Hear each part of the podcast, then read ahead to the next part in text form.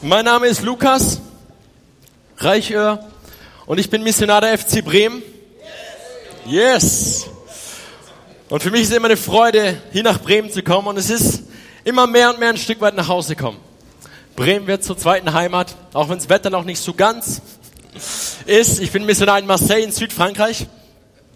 Ähm, bin verheiratet mit meiner Frau Joy, habe zwei Kinder, Noah zweieinhalb Jahre und Malia fünf Monate. Und es ist eine große Ehre für mich, für uns als Familie Teil zu sein von der FCB als Missionare. Vielen Dank an Pastor Andy Sommer und ganzes Team für die Einladung, für das, was ihr tut, dass ihr mit uns in Marseille Reich Gottes baut. Es ist ein Riesensegen, es ist eine Riesenunterstützung. Vielen, vielen, vielen Dank dafür. Jawohl, heute habe ich die Ehre zu predigen, aber bevor ich loslege, würde ich gerne noch beten. Herr, ich danke dir, dass, dass dein Wort lebendig ist. Herr, dass wir unser Leben auf dein Wort bauen können. Himmel und Erde werden vergehen, aber deine Worte bleiben ewiglich. Herr, und ich danke dir, dass wir unser Leben auf das ewige Wort, auf dich, Herr, dem Fels bauen dürfen, Herr. Und ich danke dir, dass du heute zu unseren Herzen sprichst, dass dein Geist meine Botschaft lebendig macht, Herr, und dass wir verändert aus diesem Raum herausgehen, erfüllt von deiner Liebe, neuen Zuspruch von deiner Gnade. Herr, und ich danke dir, dass du dein Werk tust, in Jesu Namen. Dir gehört alle Ehre. Amen. Amen. Amen. Ich würde heute gerne über Nachfolge predigen. Vielleicht denkst du, okay, Nachfolge, Jüngerschaft, das kenne ich alle schon. Gib mir doch 30 Minuten und du wirst verändert werden, weil Gottes Wort ist immer, bringt Veränderung mit. In Gottes Wort steckt Kraft und ich glaube, Gott hat Großes vor heute. Kennt ihr das, wenn du dir ein T-Shirt kaufst oder irgendeine Jacke oder eine Hose oder so? Und dieses T-Shirt hat eine gewisse Marke. Das hat irgendwie da drauf stehen Hugo Boss oder Calvin Klein oder was auch immer. Und diese Marke, dieser Name gibt diesem T-Shirt einen Wert, gibt diesem T-Shirt Identität.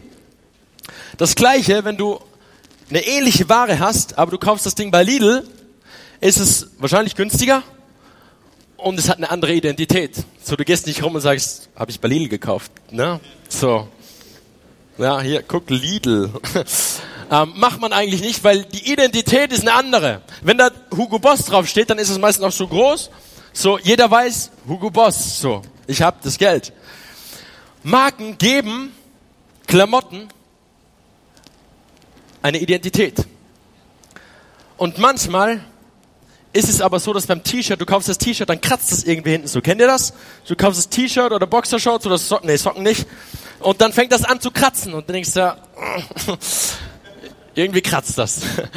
So, und dann schneidest du das Ding raus und ich möchte heute den Punkt so drauf machen, so manchmal ist es an der Zeit, irgendwie so das Label, das Menschen uns geben, so die Marke, mit der wir gestempelt sind, so das, das Symbol, so die, die Zusprüche oder die negativen Sprüche in unser Leben, dass die unsere Identität ausmachen und dass es irgendwann an der Zeit wird, die Dinge abzuschneiden und sagen, Gott ist meine Identität, ich bin Kind Gottes, ich bin Jünger.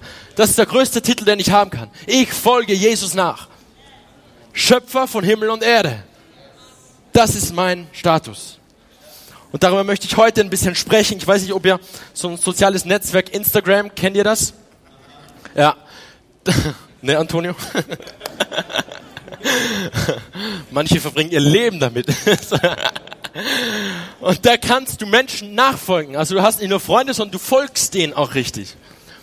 Und die geben dann dir auch so ein paar Bilder und die zeigen dir dann, okay, so Nike-Schuhe sind modern und du musst das und jenes tragen, damit du irgendwie so dazugehörst. Die geben so irgendwie so einen Standard und dann kann man auch Stars folgen und gucken, wie die leben. Und irgendwie dann kauft man sich so die gleichen Klamotten und du denkst, ja, ich kaufe mir zwar das Gleiche, aber bei mir sieht es irgendwie nicht so gut aus. So irgendwie passt es ihm besser. Irgendwie ist sein Leben so auf Instagram irgendwie cooler. So, ich habe so ein normales Leben. Und dann guckst du so und denkst, ja krass, der hat ein cooles Leben. Ich weiß nicht, ob ihr das kennt. So, aber manchmal fühlt man sich dann so zweitrangig. So irgendwie, mein Leben ist so normal. Und ich möchte heute den Punkt drauf machen, so auf so ein normales Leben und so auf so das Label, das in deinem, in deinem Leben gebrandmarkt ist. Das Label kann sein deine Identität über das Auto, über deinen Job. Wie viel Geld kommt auf dein Bankkonto? Welchen, welchen Stand hast du in deinem Job? Bist du Chef oder bist du nur Angestellter? Bist du Lehrer oder bist du Ingenieur? Man definiert sich ja ganz viel über diesen Status, den wir haben. Ich habe mal in der Jugend gepredigt während meiner Bibelschulzeit. Da habe ich mich vorgestellt, so ich komme aus Österreich, Lukas, bla bla bla.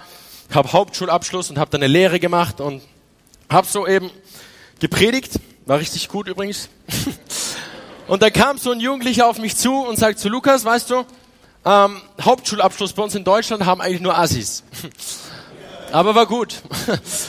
Und ich so, ja, Herr segne dich. Viel Gnade, vergib ihnen, sie wissen nicht, was sie tun. So. Und das ist immer so, ein, so, ein, so eine Marke, okay, Hauptschulabschluss. Ja, so unterste Schicht oder Realabschluss oder Studium nicht abgeschlossen. Ich fahre nur einen Golf und kein Audi. So, Mercedes oder Peugeot 309, bald habe ich auch ein Auto, ich freue mich drauf. So, aber ein Auto ist so ein, so ein Standard auch. Wer bist du? Wie viel Kohle hast du? Was ist dein Job? Und das ist so unsere Marke. Steht da Hugo Boss oder Lidl drauf? Und heute will ich einfach darauf eingehen, so dass Jesus uns einen neuen Standard gibt. Jesus setzt uns nochmal auf eine neue Ebene. So das Gewöhnliche wird zu was Außergewöhnlichen. So das nicht Wertvolle wird zu etwas sehr, sehr, sehr Kostbarem. Und ich will mit euch eine Bibelstelle angucken. Ihr müsst noch nicht aufstehen, ist nur ganz kurz. In Johannes 15, Vers 16. Nicht ihr habt mich erwählt, sondern ich habe euch erwählt. Ich lese nochmal, das geht ganz tief. Nicht ihr habt mich erwählt, sondern ich, Schöpfer von Himmel und Erde, Retter, Messias, Jesus Christus, ich habe dich erwählt. Ganz stark. Ihr werdet es noch verstehen. Ich will euch zwei Beispiele geben. Einmal vom Fußball. Hat jemand vor euch mal im Fußballverein gespielt? Immer noch nicht mehr. Hat jemand schon einen Ball gesehen? Jetzt habe ich euch. So Ball rund. Ähm, ich habe mal einen Fußballverein gespielt. Und wenn man in der Schule spielt oder irgendwie so mit Fußball in Kontakt kommt, dann kommt irgendwann mal so der Moment, wo zwei Teams zusammen gewählt werden. Und da gibt's so zwei, die wählen dürfen, so das sind meistens so die Besten. Und dann kommt jeder auf eine Linie. So alle die, die nicht wählen gerade, stehen auf der Linie. Nicht im Kreis, nicht irgendwie, auf der Linie. So eine eigene Philosophie. Und dann sind da zwei Leute und die sagen, okay, du kommst in mein Team. Du bist in meinem Team. Du bist in meinem Team. Du bist in meinem Team. Und bis jetzt ist noch alles gut so. Das Team formt sich, man denkt sich, warum hat er den gewählt? Und dann kommt so der Moment, wo du alleine stehst. Und jeder guckt dich an und zu wen wir da wohl wählen? Ist nur noch einer da. Wer war so der letzte Mal auf der Linie? Muss nicht Fußball sein, kann irgendwas sein. So, Ballett.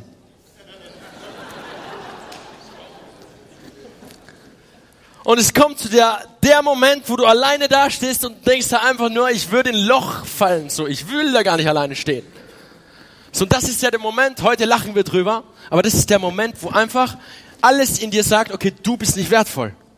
Die alle können spielen, aber du bist nicht wertvoll fürs Team.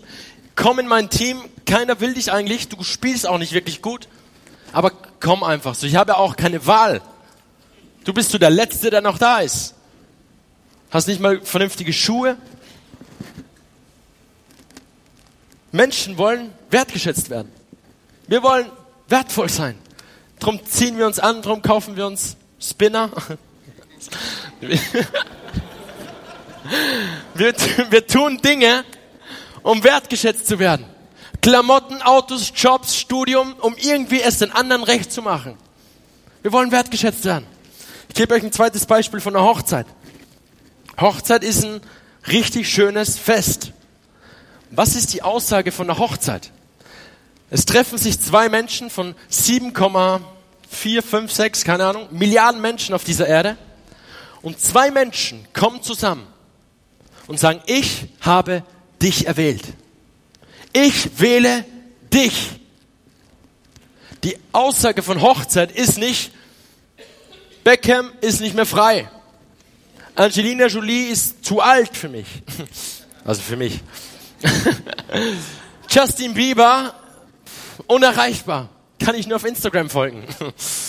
Und der macht mich dann nur zweitrangig. So, all die anderen, irgendwie, Ronaldo spricht meine Sprache nicht, so es wird schwierig.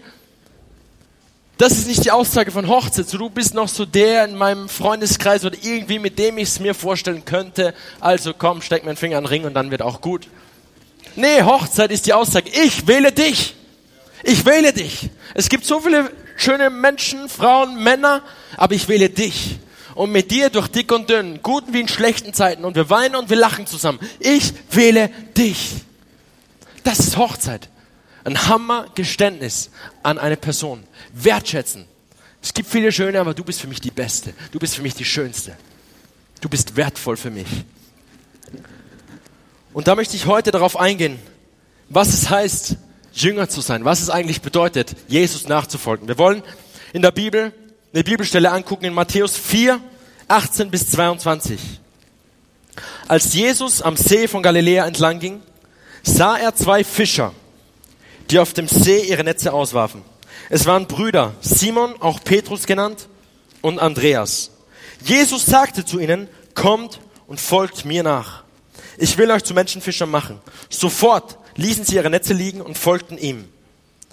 Als er dort weiterging, sah er weiter zwei Brüder. Jakobus, den Sohn des Zebedäus, und Johannes. Sie waren mit ihrem Vater Zebedäus im Boot und brachten ihre Netze in Ordnung. Jesus forderte sie auf, mit ihm zu kommen. Und sofort ließen sie das Boot und ihren Vater zurück und folgten Jesus nach. Dankeschön. Was für eine geniale Story. Was für eine Spannung finden wir in diesem Text wieder. Vielleicht denkst du, ja, kenne ich. So habe ich schon ein paar Mal gehört. Aber ich will mit euch mal gucken, was ist das für eine Stelle? Warum ist dann Petrus, macht gerade was er so tut, arbeitet in seinem Job und plötzlich kommt jemand, Jesus, so sagt, folge mir nach. Und da ist nie irgendwie so eine Frage, ja, wer bist du eigentlich? Oder ja, gut, wie viel zahlst du? So. Nee, da ist keine Diskussion. Petrus und Andreas lassen alles zurück und folgen ihm nach. Hast du dir schon mal die Frage gestellt, wieso? Warum?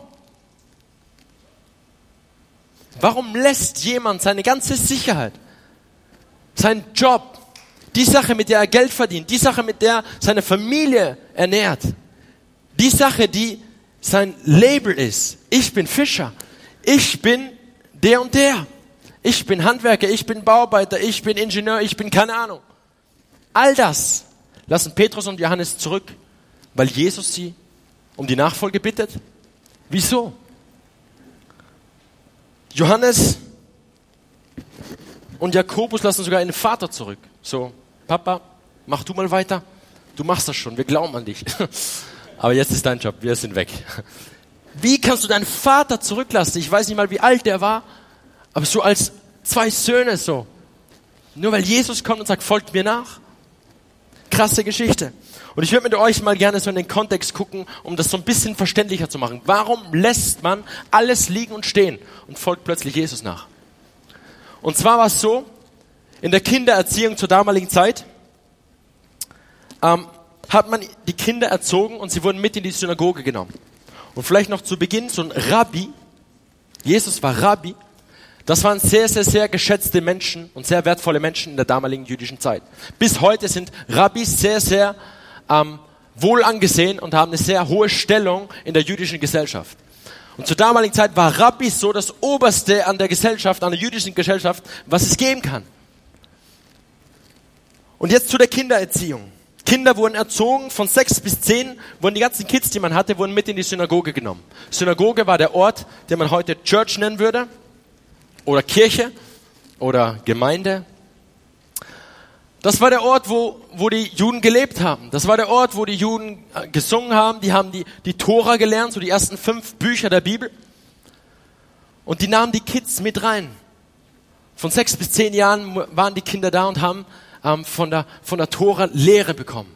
Wurden unterrichtet, was es heißt, das Alte Testament zu verstehen, wie man das auslegt. Und das haben alles gelehrt bekommen. Kinder von sechs bis zehn Jahren. Die Mädchen wurden von zehn bis zwölf Jahren, blieben sie dann zu Hause bei Mama und haben gelernt, wie man kocht, wie man sich, äh, wie man den Haushalt macht, wie man reinigt, wie man ähm, die Kinder erzieht, was man so macht als äh, Frau zur damaligen Zeit. ähm, und die Mädchen wurden daraus gesondert einfach von zehn bis zwölf Jahren. Wie regelt man den Haushalt. Und dann die Jungs blieben in dieser Toraschule. Die waren immer in der Synagoge von 10 bis 15 Jahren. Haben die Jungs die ersten fünf Bücher der Tora auswendig gelernt. Also buchstäblich auswendig. Könnt ihr euch das vorstellen? So, wenn ich euch frage, Johannes 3, Vers 16, was steht da geschrieben? Gott, Jesus und alle haben uns lieb. So in etwa. Den kriegen wir noch hin, den Vers.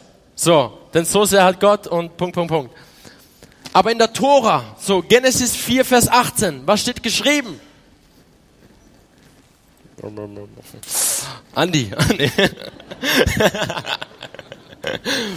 Wissen wir nicht. Die Jungs, 10 bis 15 Jahren, wussten es. Auswendig. Das war ihre Schule. Das war ihr Leben. Alles auswendig zu lernen. Wahnsinn. Was für ein Druck, so als Kind, als Teenager. Und dann musste, wenn du jetzt die Toraschule besucht hast in der Synagoge, dann war der Zeitpunkt, wo plötzlich ein Rabbi reinkam. So, die Schule ist beendet und dann ist nicht der Lehrer, sondern der Rabbi, so der, der, der Höchste in der Gesellschaftsschicht, kommt jetzt rein in die Klasse und jetzt sucht er ein, maximal zwei Personen aus, die er wählt, ihm nachzufolgen. Wo er sagt, okay, du bist der Beste der Besten. Du wusstest alles auswendig. Du bist, dein Benehmen ist gut, du kannst die Tore auswendig, du warst immer fleißig, deine Familie ist eine gute Familie, du bist echt das Beste und du bist es wert, dass ich meine Zeit, mein Wissen, meine Geduld, meine Kraft in dich hinein investiere. Du bist es wert. Und dann wird ein Junge, maximal zwei, auserkoren von Hunderten und in die Jüngerschaft gerufen. Und dann hat ein Rabbi dem Teenie, dem, dem Nachfolger gelehrt, was es bedeutet zu leben, wie man lebt, wie man unterrichtet, die ganzen Lebensweisheiten. Er hat ihn unterrichtet noch in der, in der Schrift, jetzt versteht er die, kennt die auswendig, aber wie wendet man das an im Leben? Er hat ihn beigebracht, ähm, die ganzen Lebensphilosophien, die Theologie, ähm, Werte und all das hat er sich investiert in jemanden, der es wert ist, dass man sich investiert. Und das Ganze, was er dem Jungen weitergab, nennt man das Joch. Der Rabbi legte sein Joch auf seinen Jüngling. Und dieses Joch war gekennzeichnet mit Perfektion. Mit, du musst der Beste der Besten sein. Aus dir mache ich den Besten der Besten. Du musst die Tore auswendig können. Diese Perfektion war ein schweres Joch, ein schwer verdientes Joch. Das kriegt nicht jeder. Dieses Joch ist nur für die Besten. Und das war einer von Hunderten. Und jetzt ist so extrem, wenn wir sehen, wie Jesus seine Jünger erwählt hat. Jesus kommt zum Fischerboot. Warum kommt er zum Fischerboot? Weil da Petrus war und Andreas. Warum waren die Fischer? Weil die die Schule versagt haben. Weil das nicht diese waren, die gewählt wurden vom Rabbi. Das waren diese beiden, die die Schule versagt haben. Die Hauptschulabschluss hatten, aber nicht mehr das waren die beiden, die gesagt haben, okay, für uns hat es nicht gereicht. Ich wusste ähm, Genesis 4,16 nicht. Ich wusste es nicht. Ich bin raus. Ich bin einfacher Fischer. Ich bin einfacher Fischer. Ich habe nichts groß vorzuweisen. Ich bin einfacher Österreicher. Ich komme aus einem kleinen Dorf. Ich bin einfacher Bremer.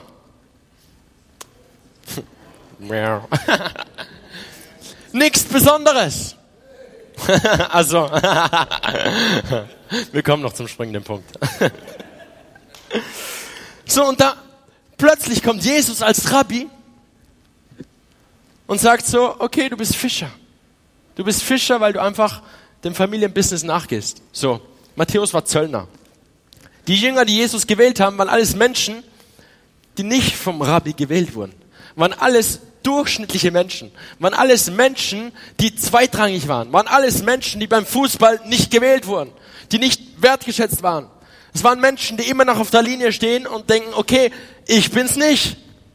Ich bin nicht der Star. Ich darf ihm nicht nachfolgen. Mein Joch ist es irgendwie, Fischer zu sein. Und vielleicht geht es dir ähnlich. Manchmal leben wir in so einer Gesellschaft so, ich bin einfach nur zweitrangig. Ich bin nur der Angestellte.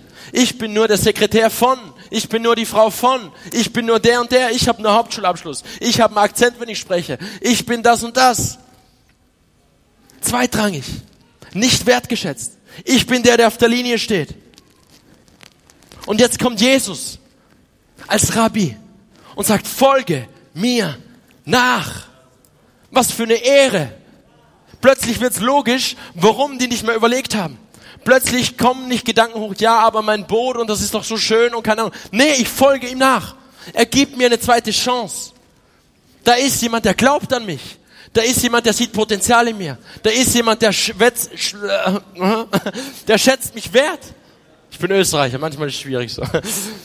Da ist jemand, der sieht Dinge in mir, die ich vielleicht gar nicht sehe. Da ist jemand in mir, der will das alte Label wegnehmen und will mir eine neue Identität verschaffen.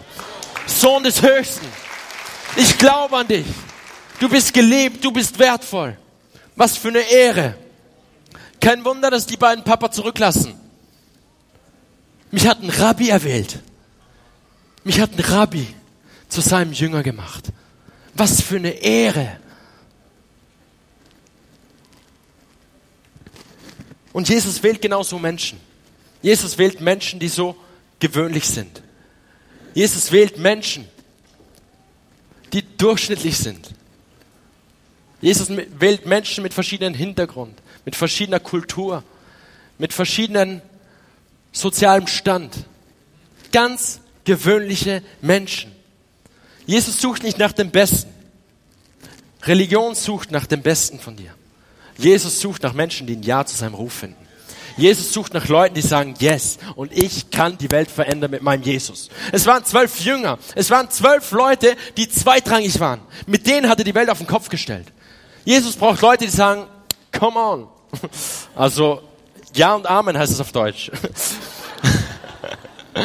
Jesus braucht Leute, die einfach sagen, ey, ich weiß, ich bin zweitrangig, ich weiß, bei mir steht Deal drauf und nicht Hugo Boss, ich weiß, ich stehe noch auf der Linie und ich weiß nicht, wie man Fußball spielt und ich habe nicht die richtigen Schuhe und meine Familie ist nicht vom besten Stand, aber Jesus ruft mich in sein Team und ich will ihm folgen. Ich will glauben, dass das möglich ist, was er in mir sieht. Was für ein Vorrecht, Jünger zu sein. Was für ein Vorrecht, gerufen zu sein vom König der Könige. Sohnschaft. Er liebt uns. Wahnsinn. Ich weiß nicht, was das macht mit dir, aber mich begeistert das. Aus jemandem, der Hauptschulabschluss hat, eine Lehre und dann Pastorenausbildung, alles das, gerufen zu werden. Du bist mein Jünger. Du bist mein geliebtes Kind. Ich glaube an dich und mit dir habe ich Großes vor. Wahnsinn. Jesus wählt gewöhnliche Leute, um außergewöhnliche Dinge zu tun. Jesus wählt gewöhnliche Leute, um außergewöhnliche Dinge zu tun. Die Bibel ist ein großes Zeugnis davon. Von verrückten Menschen, von gewöhnlichen Menschen, von komischen Menschen, so die Asen Heuschrecken und so. Und wo du denkst, mit dir kann ich eigentlich gar nichts anfangen. Jesus sieht Potenzial in dir. Jesus braucht keine Perfektion. Jesus braucht Hingabe. Dann lesen wir in der Bibel, Apostelgeschichte 4, Vers 13 die Unerschrockenheit, mit der Petrus und Johannes sich verteidigten, machte großen Eindruck auf die Mitglieder des Hohen Rates. Zumal es sich bei den beiden offensichtlich um einfache Leute ohne besondere Ausbildung in der Heiligen Schrift handelte. Sie wussten, dass Petrus und Johannes mit Jesus waren. Es war sichtbar, dass plötzlich sie folgten Jesus nach. Das sind doch die beiden, die nie die Bibelstellen auswendig konnten. Das sind doch die beiden, die eigentlich nur Fischer sind. Das sind doch die beiden, die so gewöhnlich sind. Ja, genau das sind die. Genau das sind die. Aber der Unterschied ist, wem folgen sie nach? Wer ist ihr Beispiel? Wem folgen sie nach? Sie folgten Jesus nach. Plötzlich wird sichtbar. Warum? Weil Jesus dich verändert. Du stehst auf der Linie. Religion sagt, okay, du musst perfekt sein, du musst der Beste der Besten sein, du musst fünfmal Bibel lesen am Tag, du musst ähm, so und so ein Outfit haben, du musst im Lobpreis auch ganz lange die Hände heben und du musst dies und jenes tun, deine Kinder müssen so und so erzogen werden und all das und das ist ein enormer Druck. Und Jesus sagt einfach, ich weiß, du bist nicht perfekt, ich weiß, du stehst auf der Linie und hast keine Ahnung von Fußball, du weißt gar nicht, wie es geht, aber folge mir einfach nach. Und ich werde dich lehren, ich werde dich verändern, ich werde dir einen anderen Stand geben, ich werde dir zeigen, was es heißt zu lieben. Ich werde dich von innen nach außen verändern. Denn du bist mein geliebtes Kind. Und mit dir will ich mein Reich bauen. Was für eine Ehre. Und das ist unser Gott, der an dich und mich glaubt. Und Jesus ruft dich trotz deinen Fehlern. Jesus ruft dich trotz deiner Zweitrangigkeit, trotz deiner Gewöhnlichkeit, um mit dir große Dinge zu tun. Matthäus 11, Vers 28 bis 29 fasst das Ganze zusammen und sagt, kommt zu mir. Ihr alle, die ihr euch plagt und von eurer Last fast erdrückt werdet. Ich werde sie euch abnehmen. Nehmt mein Joch auf euch und lernt von mir. Denn ich bin gütig und von Herzen demütig. So werdet ihr Ruhe finden für eure Seele. Denn das Joch, das ich euch auferlege, drückt nicht. Und die Last, die ich zu tragen gebe, ist leicht. Hier ist nochmal der Gedanke vom Joch. So die ganze Lehre. All das, was ich in dich investieren möchte, nennt sich Joch. Und jetzt sagt Jesus, kommt zu mir. Such nicht nach Perfektion. Ich suche nicht deine Bibelkenntnis. Ich suche nicht deinen Job. Ich suche auch nicht dein Geld. Ich suche nicht deine Klamotten. Mir ist deine Herkunft in erster Linie egal. Deine Sprache, deine Auskunft, deine Hautfarbe, deine Größe. Du bist perfekt, weil ich bin in erster Linie dein Schöpfer. Aber danach suche ich nicht. Ich suche nach deinem Herz. Ich will, dass du ein Ja findest. Denn ich bin dein Schöpfer. Und wenn ich dir sage, folge mir nach, dann habe ich große Dinge für dich geplant. Was für eine Identität, die Gott uns da schenkt. Was für ein Ruf. Manchmal Jüngerschaft. So, wir haben eine Jüngerschaftsschule bei uns in Marseille gegründet. Und zur Jüngerschaftsschule ist manchmal so ein bisschen, ja, ist nett, so, ne? So, man lernt ein paar Sachen. Was für eine Ehre, Jünger zu sein. Was für ein Vorrecht, von Gott gerufen zu sein. Und plötzlich sind wir Kinder des Königs. Auserwählt. Denn nicht ihr habt mich erwählt, sondern ich Schöpfer von Himmel und Erde, auferstanden am dritten Tag, der, der den Tod besiegt hat, der, der zu Rechten des Vaters sitzt, der König der Könige, der die Krone trägt, der wiederkommen wird. Ich habe dich erwählt. Wow! Ich habe dich erwählt. Und jetzt folge mir nach. Und du wirst lernen, was es heißt, Jünger zu sein. Und dein Charakter wird verändert werden. Und du wirst Liebe entdecken. Altes rabbinisches Sprichwort sagt, wir sollen im Staub des Rabbis wandeln. So nah, so dicht am Rabbi sein, dass ich, dass ich von seinem Staub, wenn der geht, wird Staub aufgewühlt, dass ich befleckt werde von seinem Staub. So nah sollen wir dran sein. An ihm dran, von ihm zu lernen, von ihm verändert zu werden. Und dann wird plötzlich der ganze soziale Druck, das Ganze, was auf uns lastet, das ganze, der Perfektionismus, der, der, der Stand, den wir versuchen zu erstreben, Plötzlich nimmt Gott es ab und sagt, du bist mein Kind. Und dieses Joch ist leicht. Ich komme aus einem kleinen Ort in Österreich, der nennt sich Schweinbach. Tausend Mann Dorf. Das ist in Österreich noch sehr katholisch und im Dorf weiß man immer so, was der Nachbar tut. So, man weiß, welches Auto er fährt, man weiß, welchen, welchen Job er hat, man weiß auch, wann sich die streiten, so. Man weiß, was, was mein Nachbar tut und was er auch nicht tut. Man weiß, wann er nicht in die Kirche gegangen ist. Das sieht man, weil das Auto immer noch da steht. Man weiß, wie er seine Kinder erzieht. Und so im Teenageralter weiß man auch, ob er sie gut erzogen hat oder nicht. Es ist ein Sehen und Gesehen werden. Man tut viele Dinge, um den Nachbarn, um der Gesellschaft zu gefallen. Ich weiß nicht, ob er so etwas kennt auch. Ich glaube, das ist überall das Gleiche, ob Dorf oder Großstadt. Man tut Dinge, man tut, man tut Dinge, um Menschen zu gefallen. Man zieht sich an in einer Art und Weise, um Menschen zu gefallen. Und meine Tante und mein Onkel sind traditionell katholisch, glauben nicht wirklich, aber tun alles, um so ihr Image zu bewahren. Sie fahren in die Kirche, sie beten da donnerstags zu Maria und sie tun einfach alles Mögliche, um irgendwie in das ganze Gesamtbild zu passen. So, ich will gesehen werden und ich will ein gutes Bild abgeben und ich will ähm, sagen, okay, wir haben es geschafft, so, wir kümmern uns um die, um das Haus, wir kümmern uns um die Landwirtschaft, wir schneiden auch die Hecke, damit jeder zufrieden ist. Und es hört sich vielleicht lustig an, aber das kann, wenn das dann zu deiner Identität wird, anderen zu gefallen, dann ist das ein enormer Druck. Dann ist das ein sehr, sehr schweres Joch. Und das führte dazu, dass meine Tante seit acht Wochen in der Psychiatrie ist weil sie sagt, ich kann nicht mehr. Ich werde verrückt. Du musst immer Leuten gefallen und das ist zu schwer für mich. Und in dieser Zeit, als meine Tante in der Psychiatrie ist, kam mein Onkel zu, zu meinen Eltern nach Hause in Österreich und sagt, wir sind fertig. Er ist 70 Jahre und er sagt, dieser Druck, dieser Druck ist schwer. Wir können dem nicht mehr standhalten. Wir tun Dinge, um Menschen zu gefallen. Wir tun Dinge, um, in, um ins Bild zu passen. Könnt ihr mir nicht helfen? Meine Eltern sind gläubig. Sie lieben Jesus. Und sie sagen, wir können dir anbieten, einfach zusammen zu beten, dass Jesus in dein Herz kommt. Und er hat gesagt, macht. Ich bin für alles offen. Ich will nur Veränderung. Und sie haben zusammen gebetet, dass Jesus in sein Herz kommt. Und Jesus kam in sein Herz, Tränen liefen runter und er sagt, plötzlich fühle ich mich so erleichtert. Plötzlich ist wie eine Last von mir gegangen. Warum? Weil das Joch, das er uns gibt, ist leicht.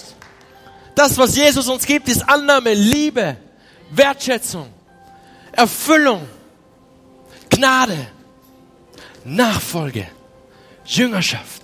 Das ist das, was Gott für uns geplant hat.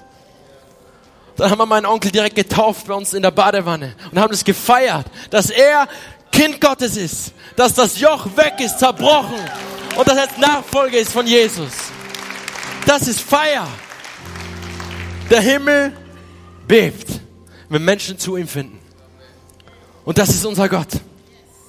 Und es ist so ein Vorrecht, Jünger zu sein. Und Jesus ruft uns in die Nachfolge.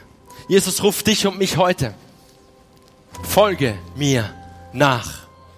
Geh von dieser Linie weg, wo du nicht wertgeschätzt bist, wo du ein Label hast, das dir nicht passt. Schneide diese Dinge ab und folge mir nach. Denn ich will, dass du bei mir im Team bist. Ich will, dass du mein Jünger bist. Ich will dich lernen. Und ich weiß, du spielst vielleicht keinen Fußball. Und ich weiß, die Klamotten passen dir nicht und du kennst nicht mal die Regeln. Aber Jesus ruft dich. Und Jesus sagt, folge mir nach. Lass uns vielleicht zusammen aufstehen als Gemeinde.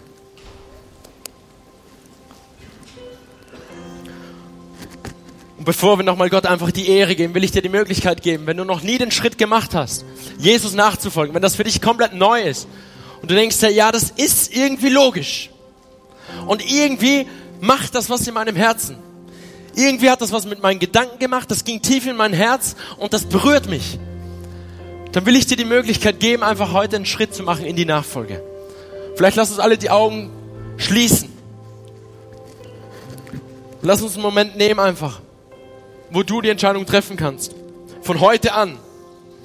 Das alte Leben hinter dir zu lassen und sagen, ab heute stehe ich nicht mehr auf der Linie, sondern folge Jesus nach. Dann bitte ich dich einfach als sichtbares Zeichen. Heb einfach mal die Hand und sag, ich will auch ab heute Jesus dazugehören. Ich will ab heute Jesus dir nachfolgen. Ich will dir mein Leben geben. Ich will dir mein Status geben. Aber mehr als alles andere will ich dir heute mein Herz geben. Herr, ich bete, dass du jetzt die gehörten Worte lebendig machst. Herr, ich danke dir für jede einzelne Entscheidung. Herr, und ich bete, dass dein Wort tief geht. Herr, und ich danke dir für die Gnade, die du uns schenkst. Ich danke dir, dass deine Gnade neu ist jeden Morgen. Herr, dass du uns überschüttest mit deiner Liebe. Herr, und ich danke dir, dass du der Schöpfer des Himmel, von Himmel und Erde bist. Und trotz alledem bist du heute Morgen hier und rufst uns. Herr, und ich danke dir, dass wir ein Ja zu deinem Ruf finden dürfen. Später werden, nach dem Gottesdienst, werden Menschen auf dich warten und einfach für dich beten und mit dir beten. Weil wir einfach diesen Schritt festmachen wollen. Und wenn du jetzt heute hier bist und denkst so, okay, ich bin seit 20, 30, 40, 50 Jahren Christ. Und ich habe das System verstanden und ich bin stolz darauf, Christ zu sein. Und ich freue mich und ich feiere das. Und Gott hat es heute nochmal bestätigt, dass er mich liebt, dass er mich auserwählt hat, dass ich ein Kind Gottes bin. Dann wollen wir das zusammen feiern. Weil das ist das Höchste, was uns je passieren kann. Dann wollen wir ihm die Ehre geben. Und wenn du da keinen Grund findest, zu hüpfen, zu tanzen und zu feiern, dann weiß ich nicht, wofür du tanzt gewählt zu werden vom Schöpfer des Universums, der Himmel und Erde geschaffen hat, der den Tod für immer und ewig besiegt hat, der gesagt hat, es ist vollbracht. Ich gebe dir eine zweite Chance. Du bist geliebt. Wenn wir für den nicht feiern können, ihm alle Ehre, ihm all die Anbetung, dass mein Leben eine Anbetung ist für den Höchsten. In Jesu Namen. Herr, ich danke dir, dass du heute Morgen da bist. Herr, ich danke dir, dass deine Liebe in unsere Herzen fällt, Herr.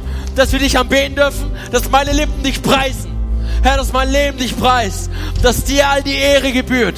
Herr, dass du, der König der Könige, heute Morgen hier bist und in unsere Herzen sprichst, dass unsere Herzen hüpfen und dass unser Mund übergeht von Lobpreis. In Jesu Namen. Amen.